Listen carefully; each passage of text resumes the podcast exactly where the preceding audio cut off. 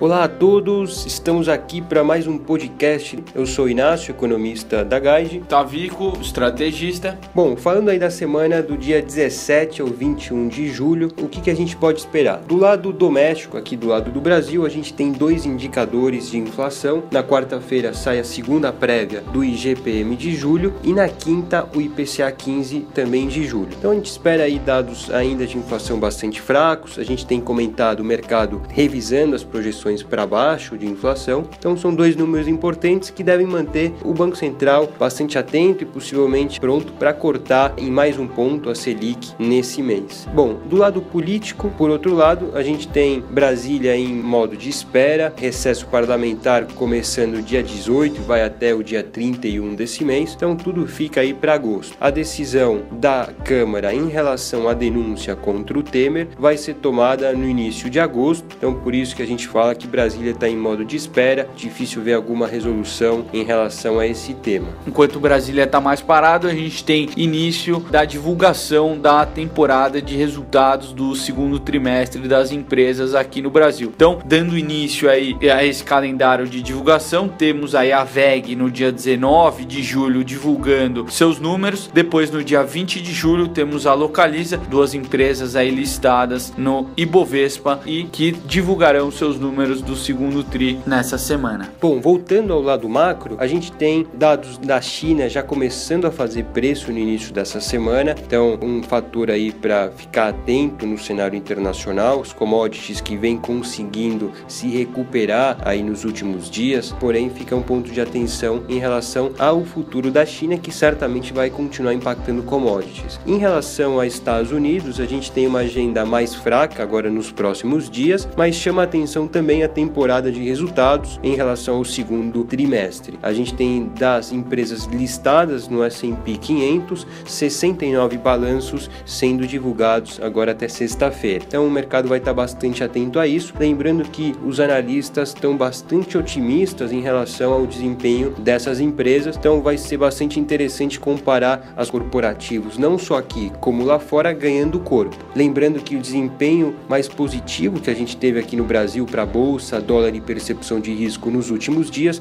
esteve também bastante atrelado ao cenário internacional que se mostrou favorável. Bom, então é isso, pessoal. Obrigado a todos e até o próximo podcast.